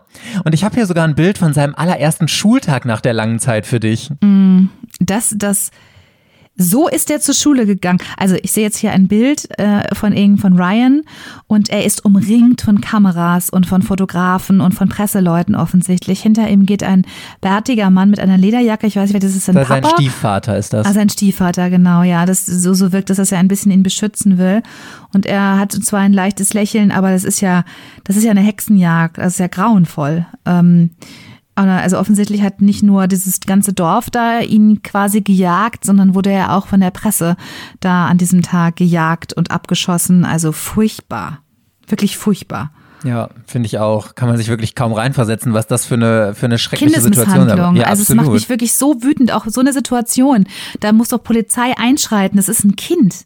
Ja, der ist 14 also, Jahre auf dem Foto. Ein 14-jähriges Kind, was, was eine tödliche Krankheit hat und so schlimm behandelt wird und dann wird er auch noch von der Presse derartig bedrängt und keiner tut was. Also mich macht das sowas von sauer. Ich bin, ich bin wirklich, ohne Witz, ich habe hier Bluthochdruck, habe ich. Ja, das wird jetzt wahrscheinlich leider nicht besser. Oh nein. Ja, also als er wieder auf der Schule war, da wurden er und auch seine kleine Schwester, weil äh, alle hatten natürlich auch Angst vor der Familie, weil hat natürlich jeder vermutet, dass die natürlich auch alle HIV-positiv sein müssen äh, wegen Ryan, wurden überall beleidigt, sie wurden bespuckt, Ryans Spind wurde mit Beleidigungen zugesprüht und sogar, wie gesagt, seiner Mutter wollte niemand was zu tun haben. Und es ging hinterher sogar so weit. Ekelhaft. Was ja. für Menschen, ehrlich dass ja. Äh, bei der Familie sogar die Scheiben im Haus eingeworfen wurden, um da einfach ein Statement zu setzen, dass die fernbleiben sollen von der Schule. Krass, ja, aber sag oder? mal ganz ehrlich, jetzt mal so deine Meinung. Geht es da noch um diese Erkrankung? Oder geht es darum, dass da einfach ein Mob ähm, sich super geil fühlt darin, einen, einen vermeintlich schwächere, schwächeren ausgemacht zu haben, ein Opfer, einen Sündenbock gefunden zu haben, an dem man mal so die ganze Aggression, den ganzen Frust über das eigene langweilige, beschissene Dasein auslassen kann und sich so stark fühlt, wenn man so eine starke Gruppe von Leuten ist, die jetzt jemanden ausgemacht haben. Das geht doch nicht mehr um die Sache. Das kann doch, das kann doch nicht sein, oder? Ja, ich glaube, das spielt sich einfach so krass hoch, weil es ist ja aus einer im ersten Schritt erstmal nachvollziehbaren Angst verstanden. Wenn man jetzt die Unwissenheit der Leute damals mit einbezieht, dann ist es verständlich, dass du im ersten Schritt erstmal Angst hast. Aber dann sich immer weiter da reinzusteigern, wirklich auf niemanden zu hören und einfach äh, jedweder Logik da entbehrend immer sich mehr hochzupuschen, also das ist Total. einfach krank. Aber es ist ja auch, sind ja auch zweierlei. Also ich finde, die, der Impuls aus Angst, ähm, zum Beispiel zu fliehen, ja, Rückzug, ist irrational in diesem Zusammenhang, aber nachvollziehbar, aber dass es sich dreht, ja, in Aggression. Ja. ja. Das finde ich ja so krass. Also ich kann ja sagen, ich halte mich von dieser Familie. Ich finde, das finde ich alles schlimm, ne? Nicht, dass wir uns falsch verstehen. Jetzt ich sage, das ist jetzt, das ist jetzt easy, ja. Ich finde es schlimm, wenn man so ein Kind alleine lässt und sagt, mein Sohn darf nicht mit deinem Sohn spielen, weil ich möchte es nicht. Und wenn ihr in der Nähe seid, dann verlasse ich ein Restaurant. Schlimm, ganz schlimm. Aber das ist ja nochmal ein anderer Schnack, wenn ich nicht nur mich dieser Situation entziehe, sondern wenn ich das in Aggression drehe und aggressiv, aktiv aggressiv gegen diese Menschen auch noch vorgehe, deren Scheiben einschlage, deren Spinde besprühe. Also das ist ja so böse. Also sorry, aber ähm, wie heißt dieses Dorf, wo der da, wo dieses Kaff, wo er da wo gewohnt hat? Kokomo. The Devil in Kokomo, kann ich nur sagen, wirklich. Ehrlich. Ja, total. Und dann hat sich die Familie von Ryan auch zu dem entschlossen, was du von Anfang an schon gemacht hättest. Sie haben gesagt, nee, okay, das hat hier alles keinen Sinn mehr. Wir müssen diese Stadt einfach mal verlassen. Und sie haben dann tatsächlich sogar noch das Schuljahr da zu Ende gebracht und sind dann aber in eine andere Stadt im gleichen Bundesstaat in Indiana umgezogen. Und in dieser Schule wurden alle im Vorfeld wirklich sehr gut über HIV aufgeklärt. Also sie haben das nicht verschwiegen. Und dann wurde er da super freundlich vom Direktor oh, und okay. mehreren SchülerInnen begrüßt. Seine Hand wurde geschüttelt und er hat sich dann da auch super wohl gefühlt. Ich meine, natürlich oh, waren oh, auch nicht da alle begeistert darüber. Es gab auch da problematische Leute. Aber mit dieser Hexenjagd, die die alte Schule da ver, äh, veranstaltet hat, war das wirklich überhaupt gar nicht zu vergleichen. Oh, Gott sei Dank. Ja, dafür wurde aber sein Gesundheitszustand jetzt immer schlechter. Aber bevor wir darauf noch ein bisschen mehr eingehen, endet hier jetzt erstmal mein zweiter Abschnitt und ich bin ganz gespannt auf deine nächste Frage. Also Elton John ist ja jetzt schon in Erscheinung getreten, denn er ist ein prominenter Unterstützer, jemand, der ihm das Gefühl gegeben hat, ähm, dein Anliegen und deine Krankheit werden gesehen und sind nicht schlimm. Und darüber kannten die sich ja dann jetzt wahrscheinlich, ne? Ja. Und ich habe jetzt sofort gedacht, okay, das ist vielleicht dieser, dieser entfernte Zusammenhang, dass sie sich darüber halt irgendwie quasi kennengelernt haben. Aber weil du so gezögert hast, ist vielleicht nicht der Kern dessen, was jetzt äh, Ryan quasi für Elton John getan hat, wofür er ihm so dankbar ist. Ähm, hat ähm, hat Ryan mit irgendeinem ich habe jetzt überlegt, ob er ihn quasi zu einem Song inspiriert hat und dieser Song ist irgendwie super berühmt geworden. Ähm, hat Ryan, ähm, also das frage ich jetzt, das ist meine Frage. So, gab, hat Ryan ähm, mit seiner Geschichte Elton John in irgendeiner Form künstlerisch inspiriert? Nein, also Zumindest nicht in Bezug auf meine Frage. Nein. Ja, das meine ich aber. Okay. Nein, Scheiße. hat er nicht. Schade, das fand ich eine gute Idee. Aber lustigerweise, äh, Michael Jackson hat Ryan einen Song gewidmet und äh, für ihn geschrieben. Ah, ich habe vergessen, wie der hieß. Gone Too Soon. Gone Too Soon. Ah, nein, ernsthaft? Ja. Kennst du Oh, den? ich liebe diesen Song. Ja, ich habe den rauf und runter gehört. Ach, witzig, ich habe da noch nie Ja. von gehört. Ich kenne von Michael Jackson da nur bist diese du zu jung Klassiker. für. Ja. Nein, da bist du zu jung. Das ist ein ganz leiser Song. Ich glaube, wenn ich mich konzentrieren würde, könnte ich den tatsächlich sogar noch vorsingen, Ja. weil ich den wirklich so häufig gehört habe. Ich finde den ganz, ganz, ganz schön. Das ist immer ähm, Born to amuse, to na na na na. Ich könnte jetzt wirklich, wenn ich mich konzentriere, Oh. würde ich es hinkriegen. Muss ich unbedingt mal Äh, reinhören. Ja, den hat er für Ryan Das geschrieben ist ganz tatsächlich. traurig. Ich habe da, das ist ein ganz trauriges, ganz trauriges Lied, richtig schön. Ah, okay. Ja, das war auf dem Album. Welches war das denn?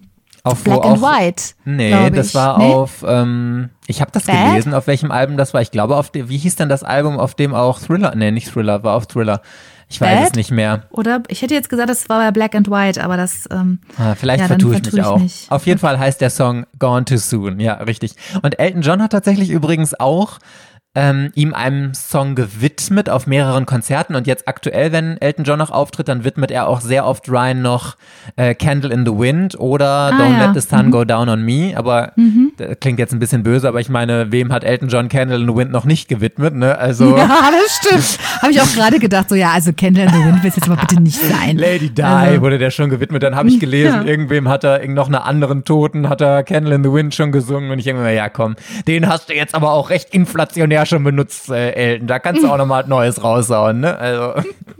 aber auch Don't Let the Sun Go Down on Me hat er Ryan schon gewidmet. Aber also Elton John hat zumindest keinen Song für ihn geschrieben. Und übrigens, um nochmal an Michael Jackson anzuknüpfen, Michael Jackson hat einmal diesen Song für Ryan geschrieben und er hat sogar noch ein Gedicht für Ryan geschrieben. Das ist aber nicht so bekannt. Okay.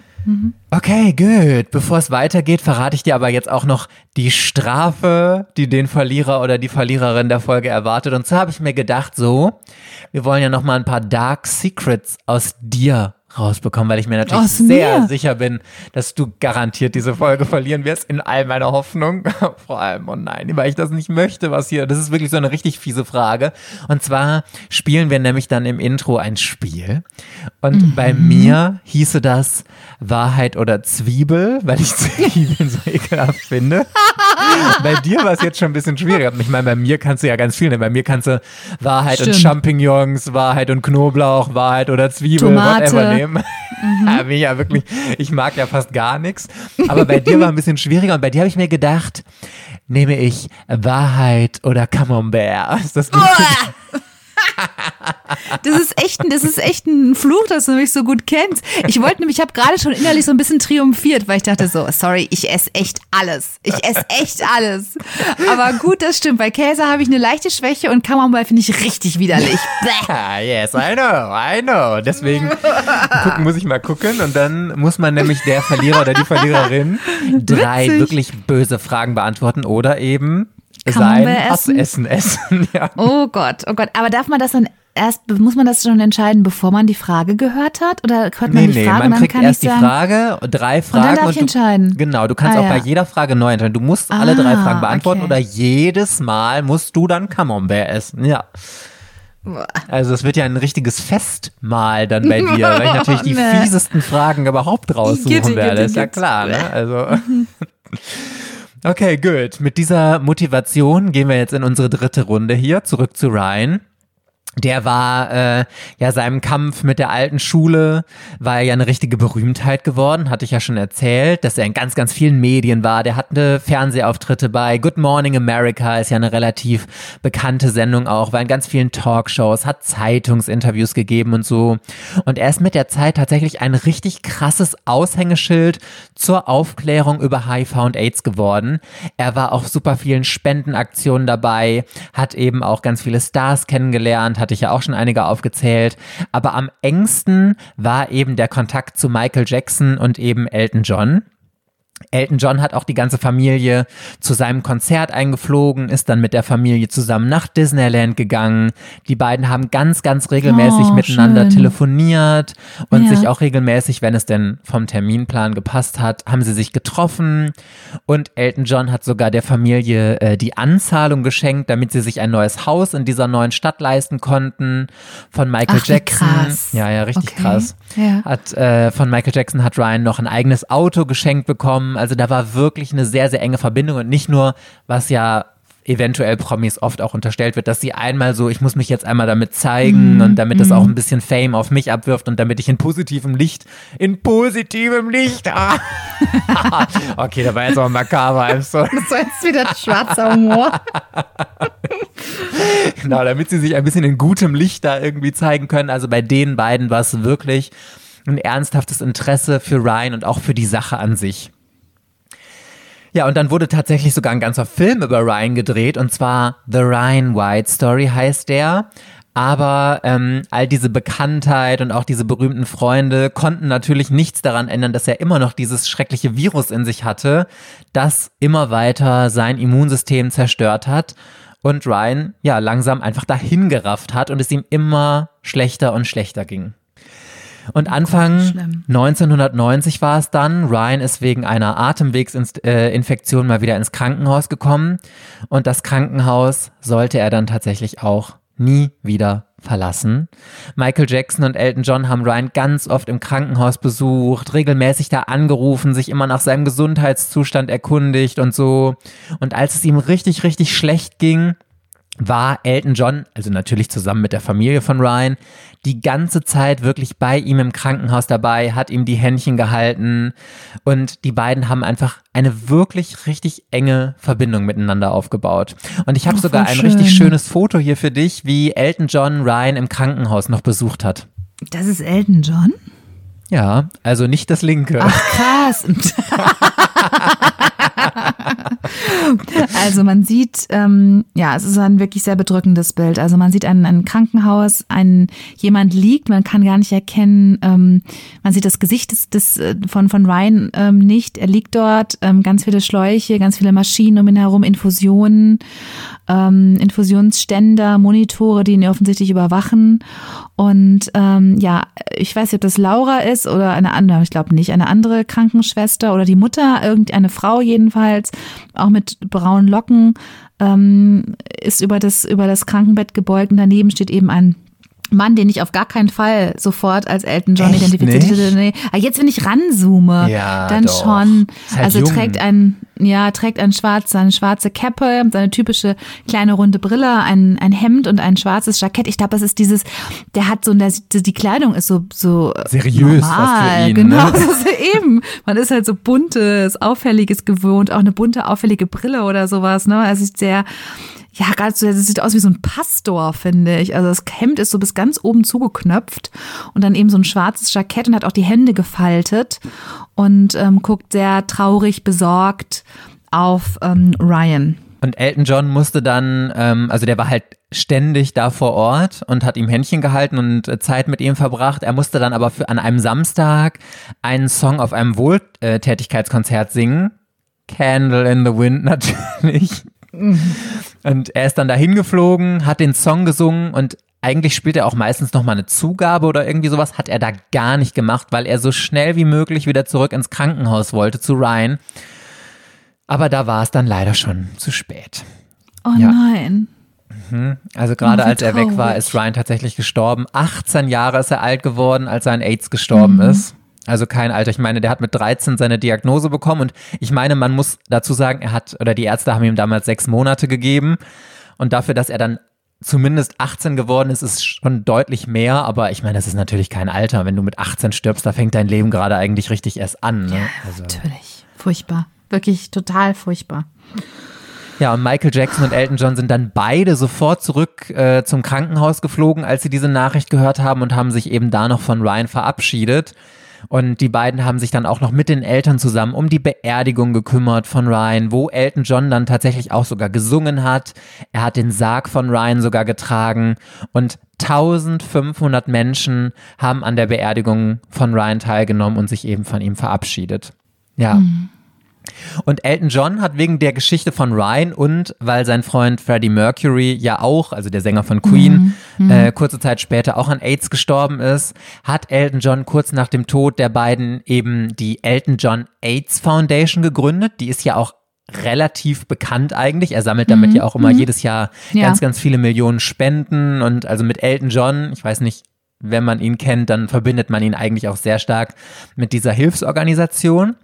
Aber die war nicht das Einzige, was Ryan White in Elton Johns Leben angeregt bzw. verändert hat. Aber den Rest wirst ja dann gleich hoffentlich du mir erzählen, Rike. Wir sind am Point of No Return angekommen. Aber komm, bevor du lösen musst, darfst du mir natürlich noch eine allerletzte Frage stellen. Ich habe natürlich ähm, schon wieder eine Idee oh, und ist mir aber ein bisschen, es ist mir ein bisschen peinlich, muss ich sagen, diese Idee zu sagen. oh Gott. Ja. Deswegen überlege ich gerade, ob ich nicht noch eine andere Idee habe, damit ich mich nicht so es, Hat es mit einem Tier zu tun? Nee, aber ich dachte jetzt schon wieder an eine Liebesgeschichte. Oh nein, aber bitte keine, gedacht, das, das könnte gedacht, sehr problematische Liebesgeschichte sein, die du mir jetzt erzählst, so. oder? Nö, ich habe so, gedacht, okay. dass, dass er sich vielleicht, also ich habe den Mann von Elton John vor Augen. Mhm. Ich weiß aber null, was der, was der beruflich macht oder woher die sich kennen. Und ähm, aber die sind ja auch schon lange zusammen, verheiratet auch. Ich ich habe jetzt gedacht, vielleicht hat er ihn da irgendwie im Rahmen dieser dieser, äh, der war Arzt da auf der Station ah, und okay. hat da seine große Liebe kennengelernt. Aber es ist, sag ja, es ist mir schon echt ein bisschen peinlich, dass ich immer auf diese Ideen komme. Nein, das ist doch total romantisch, dass du uns hier ja, immer ich, ich bin äh, noch schlimm. in den traurigsten Stunden, wo ich hier die Stimmung mit solchen Geschichten richtig runterziehe, aber auch sehr bewegend, möchte ich ja sagen, dass du immer noch den letzten Funken der Hoffnung, der Liebe noch irgendwo entfachen kannst. Das ist doch schön. Also du bist Du bist unsere Candle in the Wind, Rike. Wow. Oh ja, ich möchte bitte an meiner Beerdigung, dass das gespielt singe wird. Ich für, nein, ich singe ja, das für dich. Ich bitte. singe Candle in the Wind. Oh, dass du oh. dann zumindest froh bist, tot zu sein, um das nicht mehr live miterleben zu müssen. Ja. Oh, ey, mit diesem Anreiz fake ich jetzt demnächst meinen Tod. Wenn du, wenn du den nächsten Anruf von meinem Mann kriegst, so unter Tränen, sie ist tot. Dann, dann, dann sei misstrauisch. Dann, dann, frag ehrlich. Ich, schick mir ein Foto. Kann genau, ich das schick bitte mir live ein sehen? Foto, sorry. Ja klar, das kenne ich doch. Das Gesicht, die schläft doch nur wie immer, die alte. ähm, ja, okay, also es war jetzt wirklich meine, mein Gedanke. Ja, weil ich so überlegt habe, wofür ist man dankbar? Ne? Wofür ist man dann so für sein ganzes Leben Ja, aber du kannst dankbar? ja gerne noch fragen, ob es äh, okay, noch mit einer also wunderbaren Liebesgeschichte das. zu tun hat. Ja. Dann frage ich, äh, hat, äh, ja, hat die Lösung etwas also hat, hat der, hat er in dem Umfeld von Ryan, hat Elton John dort vielleicht eine ganz, ganz große Liebe getroffen? Mm, nein. Oh. Aber schöner Gedanke. Oh Mann. Okay. Ey, mir fällt nichts ein. Ja, okay. Gott sei Dank. Aber ich kann ja nochmal die Frage wiederholen. Vielleicht mm. gibt dir das ein oder andere Wort darin noch so den letzten Hinweis. Vielleicht auch nicht. Also, die Frage lautet, wie veränderte der Teenager Ryan White das Leben von Elton John, wofür ihm der Popstar bis heute unendlich dankbar ist? Und als kleinen äh, letzten Hint von mir noch, ein Tipp. Äh, auf Konzerten, wenn Elton John heute Konzerte gibt, dann erinnert er mit diesem Fakt noch oft an Ryan und äh, sagt eben auch da immer ganz klar, dass er ihm dafür bis heute unendlich dankbar ist. Ich habe wirklich keine Idee. Weil, also so alles, was ich mir vorstellen kann, das habe ja gesagt, dass ihn das irgendwie künstlerisch inspiriert hat. Nein. Mhm. Er hat auch nicht dazu geführt, dass er eine große Liebe gefunden hat. Dafür ist man auch dankbar. Ähm, es hat also mit keinem seinem Songs zu tun. Kenntnisse über das Thema HIV oder AIDS glaube ich nicht, dass Elton John die in diesem Zusammenhang erfahren hat, weil da wird er so gut informiert gewesen sein. Wie gut kennst du eigentlich Elton John? Gar also, nicht gut. Also nee. ich habe diesen Film gesehen. Mhm. Ähm, ah, okay, dann weißt du ja aber immerhin schon ein bisschen was über ihn, ne? Ja, ein bisschen. Aber ich Okay, dann lasse ich mich mal inspirieren und ich bin total gespannt, äh, wenn du schon nicht mit einer Liebesgeschichte, also du darfst, also ich möchte dich nicht davon abhalten, mit einer Liebesgeschichte zu lösen, um Gottes Willen. Das habe ich ja ausgeschlossen, das wäre ja jetzt albern. Also ich muss jetzt irgendeine andere Lösung präsentieren. Das ist ja auch so gefragt, was, wie, wie gut kenne ich, kenne ich Elton John? Also Elton John war ja sehr, sehr, sehr schlimm drogenabhängig, kokainabhängig. Und vielleicht war es das, vielleicht hat Elton John durch ich meine, was hat der mit Drogen zu tun, der Ryan? Aber irgendwie, weil hat er ihn, die, die, das, das, wie schnell das Leben vorbei sein kann, ähm, hat ihn dann gezeigt, dass man das Leben wertschätzen muss und hat ihn dazu ermutigt, von seiner Drogensucht loszukommen. Mhm. Ist das, das deine wirklich Lösung? jetzt, sorry, das Einzige, was mir jetzt noch einfällt. ja, das logge ich Das jetzt ist der, ein. der Because I verzweifelte don't know anything else. Genau. Ja, dann erzähle ich dir mal den Rech, äh, Rest der Geschichte. Und also wirklich, ich, ich, ich fange jetzt an, ich werde jetzt hier neb- nebenbei immer mal Memos aufschreiben. Weißt du, ich habe schon mehr auf meiner schlauen Liste aufgeschrieben, nichts, was man mit Love Stories und Tieren lösen kann. und korrekt. die nächste Memo an mich selbst ist, nicht kurz vor knapp nochmal dumme Fragen zu stellen, die dann doch noch auf den letzten Meter irgendwie in die richtige Richtung stoßen. Jetzt ernsthaft? Ja, es ist leider haargenau, wie du es gesagt hast. So, thank you, weil es ist wirklich genauso gewesen. Weil du gesagt hast, Ja, was weißt du weiß, eigentlich oh über. Dann habe ich an diesen Film gedacht und dachte, das zentrale Element ist da seine Kokainsucht und seine Drogensucht gewesen, dass er da fast gestorben ist.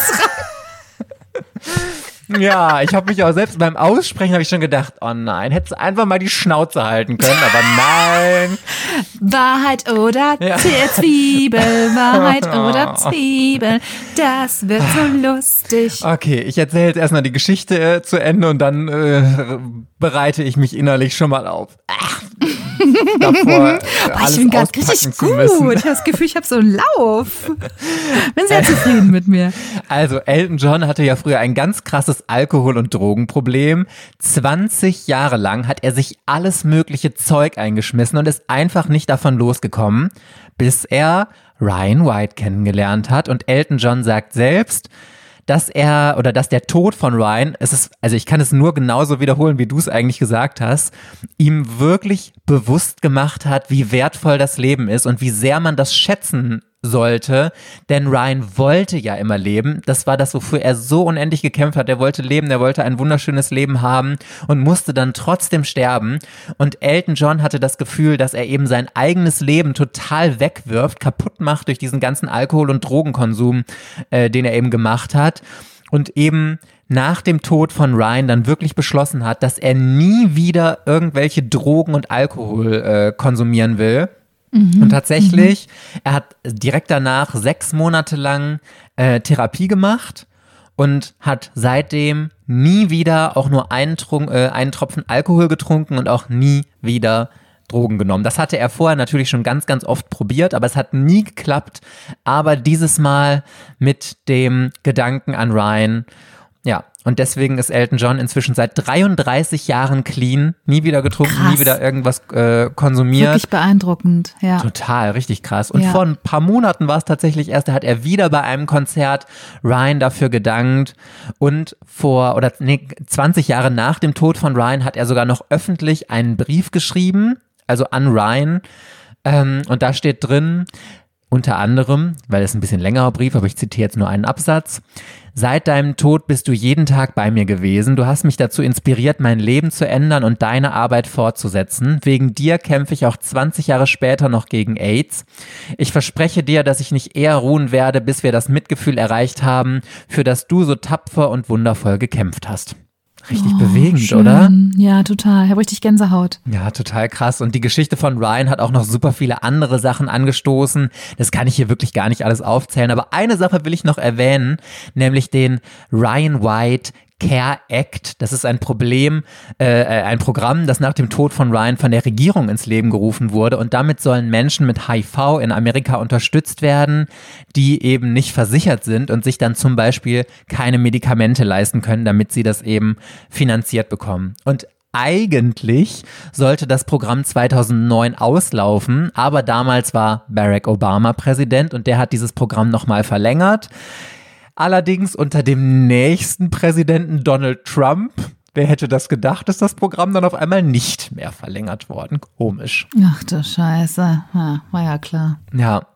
Aber nichtsdestotrotz, was für eine unglaubliche, gleichzeitig traurige, bewegende, nachdenkliche Geschichte, oder? Ja, total. Also es hat, hat mich jetzt wirklich mitgenommen. Also ich glaube, dadurch, dass es einfach ein, ein Kind war, ähm, berührt einen das einfach nochmal um, umso mehr. Und es hat ja wirklich irgendwie auch was jetzt was Hoffnungsvolles, weil wenn es, wenn es zumindest geschafft hat, äh, so nachhaltig den Kampf gegen, gegen AIDS, gegen HIV nach vorne zu bringen, das Bewusstsein dafür zu schaffen, Prominente auf den Plan zu bringen, die Geld investieren, dann hat er ja mit seinem Tod zumindest den kleinen Trost vielleicht für seine Familie auch, dass vielleicht viele andere Tode verhindert worden sind durch Geld in der Forschung, durch Unterstützung, durch Medikamente, durch Aufklärung, die dadurch möglich war. Absolut. Also ich glaube, mich würde das ein bisschen trösten als Mutter, ein bisschen. Also ja, ne, muss man nicht drüber reden, da gibt es keinen Trost, nicht wirklich. Aber doch ein bisschen zu wissen ähm, oder mir vorzustellen, oh, vielleicht sitzt mein Sohn jetzt da oben irgendwo und guckt, guckt runter und freut sich darüber, dass sein Tod noch so viel, wirklich global noch so viel Positives bewegt hat. Ja. Total. Und also wie man sich natürlich denken kann, die Mutter setzt sich bis heute ganz, ganz stark für den Kampf da äh, in dieser Sache ein.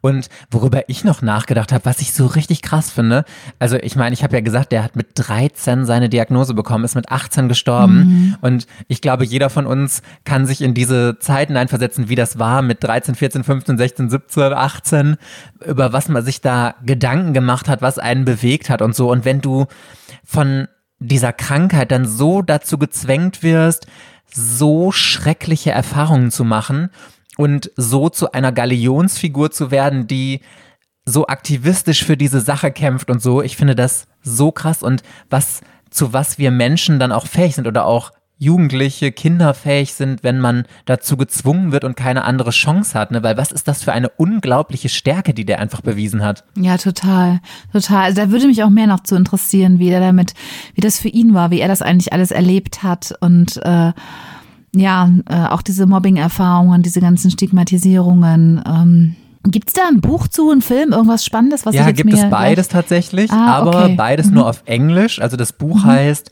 Ryan White, My Own Story. Gibt's halt Mhm. nur auf Englisch, ist auch schon relativ alt. Ähm, logischerweise, weil er es noch mitgeschrieben hat. Und es gibt auch einen Film, von dem habe ich eben schon erzählt, heißt The Ryan White Story. Übrigens Ah ja, mhm. hat Sarah Jessica Parker, also Sex and the City hier, hat die Krankenschwester von ihm gespielt. Also war Mhm. Ah, sogar okay. äh, Mhm. ganz gut Ja. besetzt. Gibt es aber auch nicht auf Deutsch und äh, gibt es auch auf keiner Streaming-Plattform. Ich habe den, Mm, ist wahrscheinlich nur so mäßig legal, aber ich habe ihn auf YouTube gefunden und mir da Mhm. angeguckt. Ähm, also wenn euch das interessiert, man kann das auf jeden Fall gucken und das ist wirklich eine unfassbar bewegende Geschichte. Und noch ein Fun Fact, also der echte Ryan White spielt in diesem Film sogar mit, weil als der Schauspieler in dieser Rolle oder im Film als Ryan White ins Krankenhaus kommt, lernt er da noch einen anderen HIV-positiven Jungen kennen und das ist der echte Ryan Ach, White. krass. Ja, der hat Okay. noch vor seinem Tod hat er noch in diesem Film mitgespielt. Also der Film deckt Ah, nur diesen Kampf schön. gegen die Schule äh, Ja. ab und der Tod ist dann halt auch mit im Buch noch Thema. Ich kann euch das ja Okay. mal, äh, also zumindest das Buch kann ich euch unten in den Show Notes verlinken. Gibt's wie gesagt nur auf Englisch und es gibt es auch nicht mehr neu zu kaufen. Das kann man nur noch gebraucht kaufen. Aber äh, Mhm. also ich konnte mir das jetzt regulär einfach bestellen, falls euch das interessiert und ihr da noch ein bisschen mehr zu lesen oder schauen wollt. Es lohnt sich auf jeden Fall. Es ist total emotional und bewegend. Also hat mich richtig, richtig mitgenommen, der Film auf jeden Fall. Yes, that was it mit dieser, mein Gott, Emotionalfolge. Aber ich muss auch sagen, das liebe ich so ein bisschen an unserem Podcast, Rike, dass manche Folgen einfach total spaßig und zum Lachen sind. Dann kriegst du manchmal so lustige Stories, dann aber auch mal so richtig bewegend. Andere sind so spannend und ach, das ist jedes Mal, man weiß, das ist so ein, wie so eine Überraschungskiste und man weiß immer, gerade du, also ich weiß es ja, aber du weißt ja auch gar nicht, was dich erwartet, ist, ja. Ja, für mich ist das eine Überraschungskiste. Ich freue mich wie Bolle. Ja, über, über neue Erkenntnisse, Einsichten. Und ja, wie gesagt, also ich bin wirklich, ich bin wirklich äh, von dieser Geschichte jetzt ganz, be ganz bewegt. Ja. Okay, Buddy Peoples, that was it dann für diese Woche. Lasst gerne noch eine Bewertung auf Apple Podcasts und Spotify da, wenn ihr es noch nicht gemacht habt. Vielen, vielen Dank dafür und dann hoffen wir, dass wir euch mit unserer Überraschungskiste dann in zwei Wochen in der nächsten Erwartet Unerwartet Folge wiederhören. Bis dahin, tschüss. Tschüss.